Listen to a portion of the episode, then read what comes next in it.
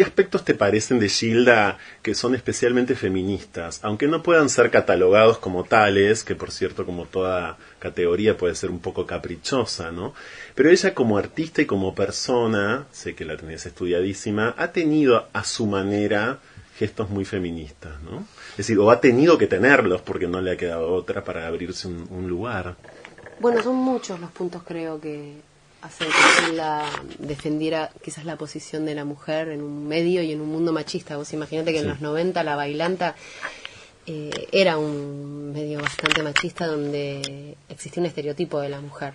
Como que la mujer que vendía era una mujer voluptuosa, en su mayoría rubias, o rubias teñidas, tetas hechas, entonces en ese punto obviamente ella no encajaba, era una chica que ya había pasado los 30 años, que para arrancar hoy en día pareciera que uno puede soñar de adolescente y no... Sí, a los 30 ya estás como caduco, ¿no? Sí, con dos hijos, cuando en realidad a un tipo no se le pregunta qué edad tiene, ¿no? Se le mira el talento. Bueno, a la mujer pareciera que si no sos una pendeja no vas a llegar muy lejos o no te va a dar la vida como para poder desarrollarte. Creo que ella tuvo que luchar contra varias cosas machistas. Me parece que también desde su letra eh, hay una canción que, eh, que no es tan conocida, que se llama La Puerta, que justamente habla de eso, de, una mujer que le dice que no al hombre, que, no al hombre violento, que no al hombre borracho, que no al hombre cuando quiere el hombre. Y la letra dice, ¿quién te dijo que mi puerta tiene que estar siempre abierta? Vas y vienes cuando quieres y yo solita despierta. Y eso para ese momento que una mujer componga la música, la letra, eh, en el ambiente de la cumbia era algo atípico absolutamente. Y ella podría haberse operado y sin embargo no lo hizo podría haberse teñido. ¿Sabes si tuvo en ese sentido presiones, si recibió Y lo que le pasaba es que todo el tiempo le mm. decían que no. Digamos, sí, cantas dulce, sos bonita, pero no vendés. Y ella intentó una vez, intentó dos veces. Ten en cuenta que el gran éxito de ella sucede en el final. Ella eh, le iba muy bien en Perú, le iba muy bien en Bolivia, inclusive en Chile, le iba bien en el interior de la Argentina, pero en Capital la cumbia en ese momento no era algo que los canales de televisión la, la mostraran. Y yo he visto notas de ella donde decía que si te invitaban a un canal de aire en Capital era un poco para burlarse de vos. Como que el género era un género menor. Y re loco, porque yo llegué a Buenos Aires a los 16 y a mí siempre me gusta la cumbia. De hecho, yo en Uruguay iba a bailar cumbia en un lugar que se llama El Éucaro, que cuando lo digo en Uruguay todos me miran como, ¿cómo se van a bailar Claro, cheta. Irreconocible, claro. Claro, ¿no? Eh, ¿no? no, ya está cerrado, pero el Éucaro este, era como, no sé, como Metrópolis, ¿entendés? Bueno, Metrópolis también llegué a ir. Y me parece que ella era una mina muy abierta, eh, nunca había pensado en cantar cumbia, de hecho tiene una madre, tenía una mamá que falleció en el accidente concertista de piano, eh, su papá tocaba la guitarra, y, y un poco lo que ella quería era encontrarse más que cumplir un sueño. Quería saber quién era ella. Y ¿Por qué? Eh, porque ella sintió que le faltaba algo, que quería hacer algo para ella, que, que era no muy le había alcanzado con, ser maestra jardinera, mamá de sus hijos. Exacto, ella tiene una relación hermosa, que de hecho en la película hacemos mucho hincapié en Gilda mamá, que a mí me parece el costado más tierno también y desconocido de ella. Pero es como que, un poco volviendo a los estereotipos, es como que si sos madre ya estás realizada en la vida, ¿qué más querés? ¿No? Como que a la mujer siempre se le pone la presión extra de, en relación al hombre, tener que demostrar que tiene más capacidad y que no tiene que descuidar la casa y se le exige muchísimo. Si vos te fijás, en las empresas los eh, niveles más altos, los cargos más importantes, en su mayoría están ocupados por hombres. Dicen que van a pasar 90 años para que las oportunidades de los hombres y las mujeres estén equiparadas. Y en los 90, eh, eso obviamente, más en ese ambiente, era algo poco usual y la veían como muy frágil también. Y ella tenía un carácter muy fuerte, dulce, pero muy fuerte, siempre se impuso muchísimo. Y ha tenido peleas, me imagino, o enfrentamientos con hombres, ¿no? Absolutamente. De la industria. De la industria, sin duda, porque más de uno se la quiso levantar. Sí, claro. Y ella no transó nunca con eso. Y después también en su entorno familiar, su marido de ese entonces era un hombre que la amaba muchísimo, que la amó siempre, pero que no la supo acompañar. Eh, como que sentía que la iba a perder y de hecho la perdió, pero más que por la música en sí, porque él no pudo soportar su luz y tampoco pudo soportar que alguien más la admire que no sea él. Y él le decía que no te alcanza con, con tu casa, con tus hijos, con tus plantas, y ella le decía, no, no me alcanza, quiero algo más, quiero hacer algo para mí.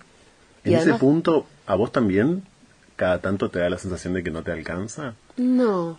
Pero hay algo de este papel que, por cierto, para vos, Natalia, es un papel tan programado, tan meditado, tan deseado, sobre todo, que te coloca en un lugar un poco como activista, ¿no? En, algún sentido, creo. Eh, involuntariamente o inconscientemente, digo. Yo tengo un poco ese eslogan medio berreta de que todos los sueños son posibles y que cuando uno tiene un sueño profundo berreta no por el contenido, sino porque pareciera que está siendo repetido de un eslogan de publicidad. Yo creo fervientemente en que cuando uno quiere profundamente algo, tiene que luchar y trabajar, porque nada va a aparecer y nadie te va a tocar la puerta de tu casa. Pero el otro día, hablando con, con, con un amigo fotógrafo, me decía, no es tan así, Natalia, no digas que todo se puede cumplir, porque no todo el mundo puede cumplir sus sueños, porque no todos tienen las mismas posibilidades y porque hay gente que no tiene suerte simplemente o que de repente quiere o sueña con hacer algo y que intelectual o físicamente no le da y no va a llegar nunca. Entonces cuidado con ese mensaje. Y es verdad. O sea, todos tenemos que tener sueños, todos tenemos que hacer lo posible por cumplirlos, pero también ser conscientes de que a veces los sueños no se cumplen y que uno tiene que rumbear para otro lado y no por eso frustrarse en la vida y sentir que tu vida no sirve, ¿no? Creo que todos tenemos un talento, eh, el que sea, y que tenemos que tener la oportunidad de demostrarlo o de sorprendernos. Quizás vos toda la vida pensaste en cantar y cantás divino, pero nunca pudiste hacerlo profesionalmente y de repente en esa frustración encontraste que eras bueno, no sé, haciendo bufandas, qué sé yo.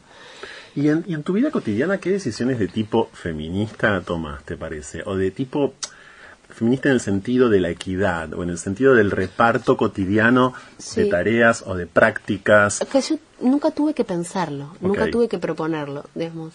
Eh, en algún momento cuando quizás en una relación quisieron formar como una familia y yo me sentía como muy joven y muy atada. Yo, viste cuando dicen yo soy una chica de barrio, yo no soy una chica de barrio porque me mudé 75 veces.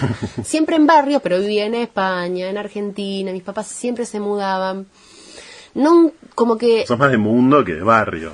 Sí, o no sé, soy, soy lo que soy, no, como que no tengo una definición, no es que yo soy así, eh, pero en un punto cuando, cuando en, en una relación un poco como que querían eso, yo me sentía asfixiada, pero porque no era el momento, porque había un montón de cosas que quería hacer, porque a mí, de hecho, cada vez que me preguntaban cuándo iba a ser mamá, yo siempre contestaba cuando tuviera ganas, y si no tengo ganas nunca, y me miraban como, ah, ¿No necesitas un hijo para sentirte completa? Y la verdad que no. O sea, no es que me falte un pie, ¿viste?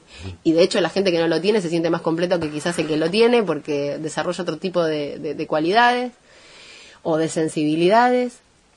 Me sucede que cuando lo tuve me empezaron a preguntar, ¿y cuándo viene la parejita? Y yo digo, no quiero más hijos y es, ah, ¿No le vas a dar un hermano? Ya, ¿por qué la parejita, no? Porque no sé, esa gente que estás de novio cuando te casás, cuando te casas cuando tenés hijos, no sé. Que a los tipos no les pasa. O sea, un tipo de panza y pelado o con canas es sexy, una mujer si tiene panza o está gorda o embarazada. Un poco siempre le escapé, pero no por proponérmelo, porque naturalmente se dio. Yo de muy pendeja tuve la, la, la gran suerte y la osadía de toparme con Romay, en este medio y él me enseñó, por ejemplo, a negociar mis contratos. Yo tenía 16, 17 años. Entonces, claro, todos los que vinieron después, yo me sentaba y era... Alejandro Romay. Alejandro Romay, no, no, no claro. Y, y, empezaban a transpirar. Tengo miles de anécdotas de gente que me ha dicho, no, no se quieren sentar con vos porque transpiran, porque es difícil decirle a alguien en la cara, no te voy a pagar eso porque no lo vales.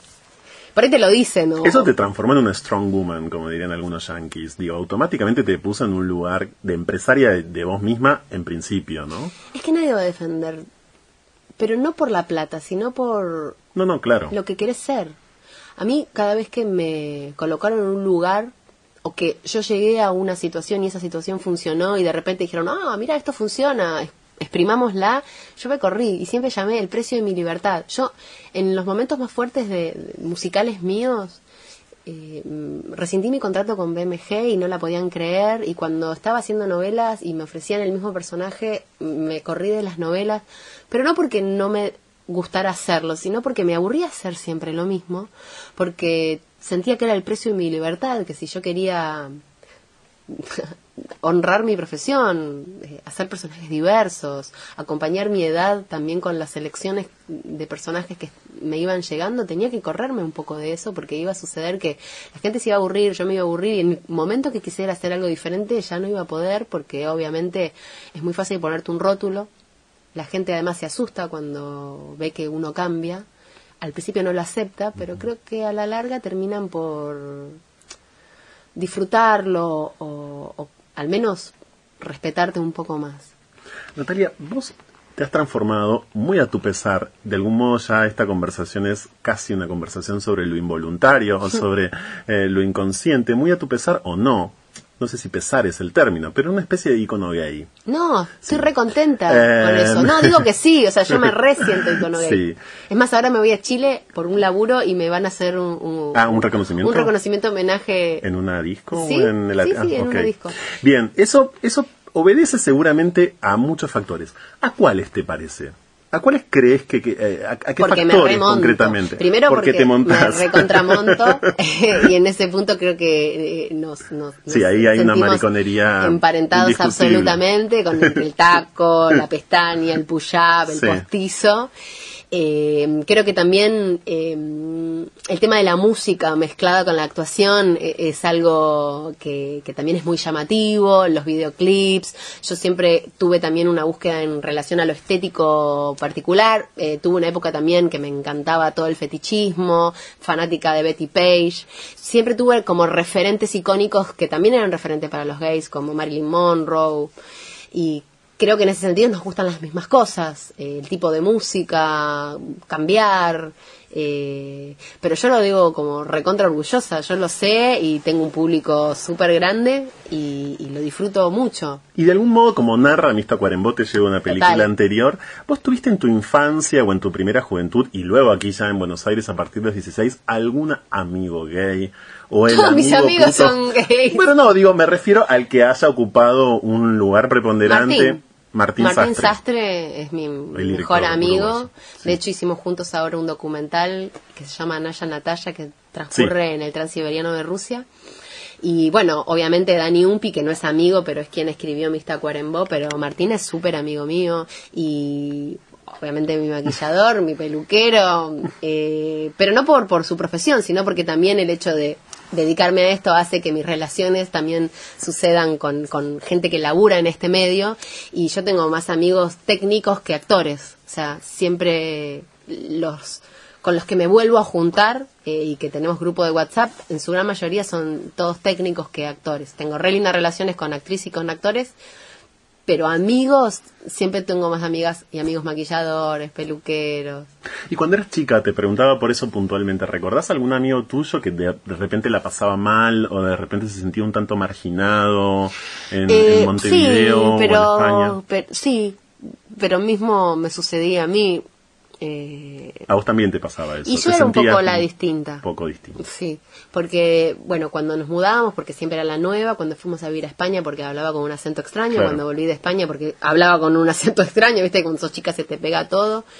Eh, un poco porque siempre me gustó vestirme fuera de lo común y cuando sos Draguearte, vamos a decir Totalmente. a los 12 empecé a estudiar corte y confección porque no encontraba ropa y porque tampoco tenía plata para comprarme lo que me gustaba y también modisto sí total. Y entonces era como la, la que salía en la tele y, como que a las chicas mucho no les copaba eso. Eh, y los padeciste nunca lo padecí. No no, la verdad que me gusta eh, en un punto ser diferente. No no lo padecí nunca. No no al contrario Vos viajas tanto a, Rusia y sos una figura tan importante en Rusia. Vos sabés muy bien que en Rusia en este momento hay muchos problemas vinculados a la diversidad sexual. Por no decir que hay literalmente una persecución, incluso acompañada de alguna ley muy polémica y muy eh, discutida también en buena parte del mundo. ¿Te llegan mensajes al respecto? ¿Ves situaciones cuando vas a Rusia que no te gustan? ¿Estás al tanto de algunos casos? Bueno, yo desde mi lugar, por ejemplo, en uno de mis shows puse la bandera gay y no tuve ningún problema en relación a eso. Bien. Eh, claramente gran parte de mi público ruso también es gay, porque eso no tiene nacionalidad, ¿viste? Cuando te gusta algo, te gusta. Eh, ellos lo toman de una manera... Eh, es compleja la situación. Es compleja, porque lo que no pueden hacerlo es públicamente en, en las plazas. Eh, pero hay permisos. Esto que me estás contando constituye un permiso. Nadie me lo porque dio. vos sos artista. Nadie me lo dio. me sucedió también con Greenpeace. Cuando estaban ah. presos los chicos, yo los fui a visitar y tuve reunión con ellos y salieron fotos por todos lados y no tuve problema. Pero desde la compañía y desde los promotores me decían que estaba loca, que no lo hiciera. Y a mí me resultaba absolutamente necesario hacerlo porque también es parte de... Sería muy eh, hipócrita de mi parte mirar para otro lado, digamos. Eh, quizás debería hacer más cosas de en realidad las que hago. Bueno, o no. Haces lo que podés. Bueno, cada, uno hace un poco así. Pero claro, absolutamente. y a, propósito de eso, Natalia, con tu hijo, hoy que crece, podemos pensar en líneas generales, en una sociedad distinta aquí en la Argentina, retomando un poco eh, la perspectiva feminista o de género que, de la que hablábamos antes y este tema también, programas algo en su educación. Sí. Eh, a mí, por ejemplo, me, me, me, me, vuelve loca que si voy a comprarle algo me dicen, eso es de nena. Y le contesto, no, bueno, me sucede a mí. Claro. Realmente compras nueve y se los entregas no, en, no, Por ejemplo, eh, mi hijo elige qué ponerse y elige qué leer y yo en ningún momento le dije, no, eso no es, viste, al contrario. para mí lo más importante es que él sea libre. Yo le digo todo el tiempo, lo más importante es la libertad. Y le hablo como si fuera una persona adulta, porque aunque entiendo que a veces es abrumarlo con conceptos, algo de todo eso le queda. Y quizás a veces él viene diciendo, no, el rosa no porque es de nena. Y yo le digo, ¿quién te dijo que es de nena? Mira papá. Y entonces le enchufo una remera rosa, o a Ricardo le encanta el violeta o el lila, y entonces saco del, viste, una remera, y todo el tiempo le estoy mostrando que, que eso no le va a llevar nunca a ser feliz. Y creo que tiene que ver con lo que vos le mostrás en tu casa, con lo que él ve, pero lamentablemente socialmente, a mí me sucede, estas zapatillas que tengo puestas son de hombre en teoría. Y cuando la fui a comprar me dijeron, no, esos son de varón. Y le digo, pero me encantan, o sea, ¿cuál es el problema? ¿Las puedo comprar o que tengo que pagar más porque son de hombre? Eh, pero eso pasó siempre, pero es increíble que siga sucediendo. ¿Por qué te parece que sigue sucediendo? ¿Por qué hay tanta opresión todavía, por ejemplo, por parte del mundo de la publicidad, concretamente? ¿no? Ah, totalmente. Eh, digamos, todas las mujeres son las que eh, los productos para la casa siempre está limpiando una mujer, siempre está cocinando una mujer. Bueno, acá te encontrás con alguien que no, que eso... Que no. no, no, pero no por una postura o alguien que claramente no. O sea, eh, si tengo que limpiar limpio, tengo que cocinar cocino, pero en casa se hace todo y todos lo hacemos. Ricardo cuando me ha ayudado y me ayuda con, con, en relación a los quehaceres domésticos y en ni hablar en la crianza de Atahualpa. Él ha reprogramado sus giras para acompañarme cuando tengo que trabajar y él ha sido el padre al 50 como yo, madre y si no hubiera sido por él no hubiera podido hacer ni la mitad de las cosas que he hecho porque me sucedió que ni bien había nacido Ata, me parecieron un montón de proyectos y me dijo, vamos. Y eso no pasa, ¿viste? Mucho. O sea, él me lo traía para darle la teta. Ahora, lo vemos a él y vemos como en algún punto el estereotipo de un hombre o casi te diría como una especie de macho argentino. Sin embargo, tiene un costado femenino re fuerte. Y yo tengo un costado masculino re fuerte. ¿En qué? ¿En qué lo, en qué lo sentís o en qué lo detectaste? El tuyo, sí. No, yo tengo un costado masculino súper fuerte y lo, y lo llevo con muchísimo orgullo. No, en muchas cualidades. En, son bueno, empresario de vos mismo, ya lo dijimos. Sí, pero por ejemplo, una vez me pasaba que no es algo que yo reconozca en mí, es algo que ven los demás y que a partir de que me lo marcan, digo, puede ser, no sé, qué lástima que las mujeres entonces no. Una vez estaba en, eh, una obra de construcción en casa y bueno, nada, le digo al señor, eso está torcido, estaba poniendo como dos luces. Eh, no, está bien, no está torcido, no está bien, cuestión, dame la escalera, que lo voy a medir, no, que lo hago yo, me subí, se subió, estaba torcido. Entonces me voy y vuelvo a traerles unos vasos con agua y escucho que dice, tiene voz de hombre. Y si hay algo que yo no tengo es voz de hombre. Entonces volví y le digo a Ricardo, ¿tiene voz de hombre? Y me dice, no, lo que pasa es que lo que tenés es como una actitud de hombre, que a ellos les impacta porque no están acostumbrados a que se le peleen de igual a igual. Y...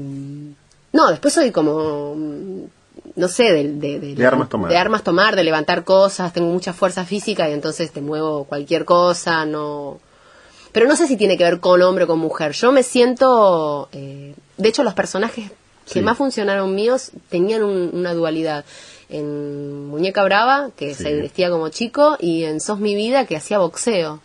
Y, son personajes que, que han pegado mucho y claramente tienen algo que ver. ¿Eso estuvo pensado? Mm, no, bueno, en Muñeca. No por vos. No, Muñeca fue algo que yo quería hacer. Yo había visto a la Raulito y me había impactado muchísimo. Claro. Y, y después en, en, Sos mi vida, no, para nada. Es algo que me puso Adrián, que a mí de hecho el boxeo me parecía un deporte horrible. Y debo de reconocer que tenía una ignorancia total en el tema, porque es más importante la estrategia que se hace que el golpe que se da. Y estudié durante un año con la Tigresa Cuña y y me encantó, me encantó la inteligencia que se le tiene que aplicar al deporte, más allá de la fuerza física. Pero no, no, no, se fueron dando. ¿Y alguna vez te gustó una mujer? Eh, sí, muchas. La mayoría de las chicas me parecen atractivas. Eh, sí, y no tengo estuviste con una mujer? No, nunca estuve con una mujer. Pero quizás no me gustaron desde lo sexual, sino desde la atracción de lo bello. Sé reconocer la belleza de una chica de, que la belleza puede no ser física, ¿no? Total, sí, sin duda, pero también puedo reconocer la belleza física y no es no tengo un problema con eso. ¿Quiénes, por ejemplo? Betty Page, Marilyn Monroe. Me encanta, Marilyn Monroe, un montón. Pero Marlene Dietrich, que tiene una cosa más ambigua, inclusive, no necesariamente tiene que ir legado a lo femenino. No, miles de mujeres. Las mujeres me parecen hermosas. Inclusive te diría que mm, son más atractivas eh, físicamente que los hombres, son más armónicas. De la mano también de muchas cosas que estamos conversando hoy, Natalia, ah, hay algo muy importante que es muy central para un programa como No se puede vivir del amor que bucea e investiga todo el tiempo en las nuevas formas de relación. ¿En algún momento pensaste o qué postura tenés, mucho más allá de tu vida personal, respecto, por ejemplo, a los modelos del tipo relaciones abiertas o parejas abiertas o poliamor, o es decir, poder entregarle nuestro afecto y nuestro amor a más de una persona y no tener una relación exclusiva con alguien, ¿no? Te pregunto esto, ¿sabes por qué? Porque perteneces a un mundo que eh, a, propósito de la, a propósito del conservadurismo de la antigüedad es un mundo viejo el mundo del espectáculo es todo el tiempo el mundo eh, además. de falso claro de mucha doble moral y, por ejemplo, frente a supuestos casos de infidelidad, que es una categoría que ni siquiera yo defiendo, pero uso la palabra en este momento para que todos nos entendamos, eh, aparece una mirada propia, diría, del siglo XVII. o sea, de hecho, eh, hay países aún donde la infidelidad se castiga con la muerte, Total, bueno, con la cárcel. Eso desde ya. Y son quizás súper avanzados tecnológicamente y en relación a sus eh, relaciones amorosas son absolutamente prehistóricos. No, a mí me parece que eh, lo que no debe de existir es una traición, pero una, una traición desde el sentido de hay un acuerdo tácito entre esta pareja y ambos lo tienen que compartir y ahí son absolutamente libres de, de, compartir el amor con quienes quieran. Yo soy una persona absolutamente abierta en eso y lo celebro, de hecho, me parece que está súper bien. Además, tenés algún pacto al respecto? Yo siempre pienso que en el mundo del espectáculo, Natalia, el día en que aparezcan quienes primero digan, miren, ¿saben que Vio bajo estas normas, y de hecho hace poco pasó, Mariano Torre y Elena Roger dijeron que ellos son, tienen una relación abierta, digamos, ¿no? O de, o de, o viven el amor libre, para parafrasear de hecho el nombre de una ONG muy importante que hay hoy en la Argentina y que está promoviendo precisamente estos nuevos modos de relación que de nuevos tienen muy poco. Lo que tiene de nuevo en todo caso es el reconocimiento público, ¿no? y es el, el, activismo alrededor. Parece que siempre el que sale primero a decirlo pareciera que es el que apunta con el dedo cuando Exacto, si sucede afuera pareciera que wow, qué modernos. No sé, no, no tengo ningún tipo de acuerdo. Eh, el acuerdo de elegirnos todos los días sería como ese y, no, y la no mentira me parece que es lo más importante, la sinceridad. A eso me refería cuando a no traicionarse. Eh, me parece que lo más importante es querer estar con el otro. Mm, después las formas depende un poco de la vida, la vida va mutando, yo no creo que todos somos iguales durante toda nuestra vida.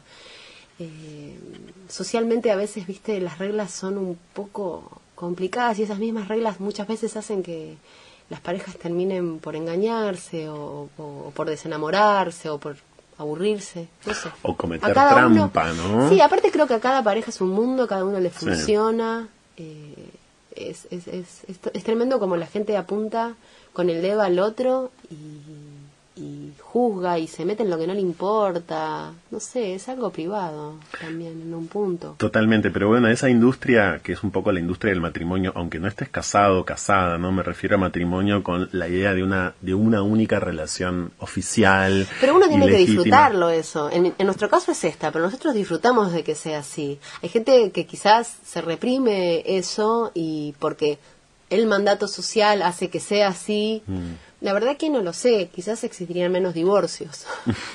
no, tengo idea, a mí me parece que lo mejor es ser libre, no meterte en la decisión del otro y ser feliz con lo que te toca. La vida es un pedo.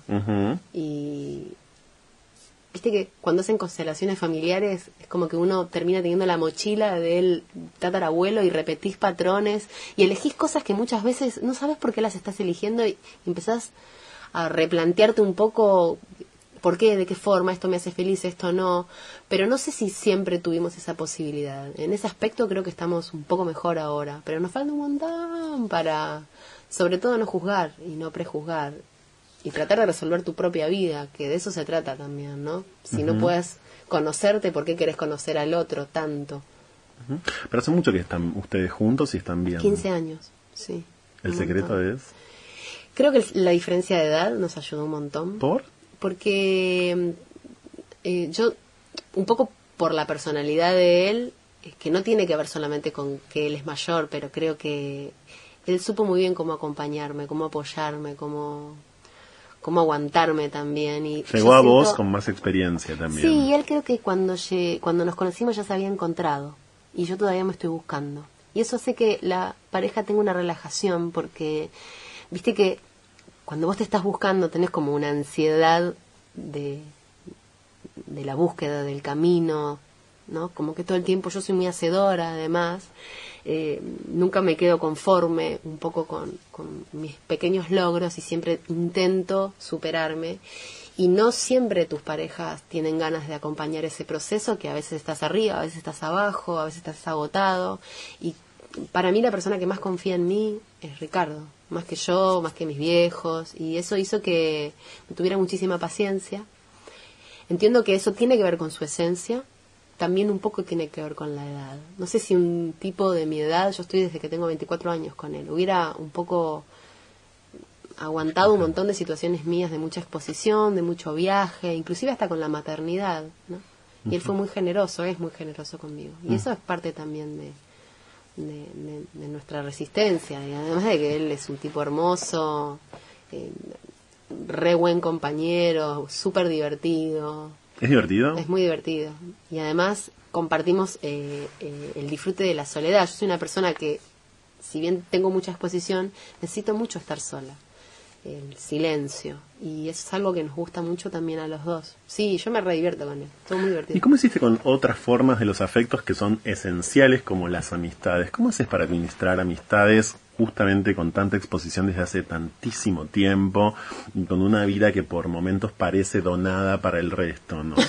Eh, que es la vida de las grandes de las grandes figuras y vos sos una gran figura prácticamente desde que empezaste, ¿no? Sí, pero ahí un poco tiene que ver esta situación del precio de la libertad.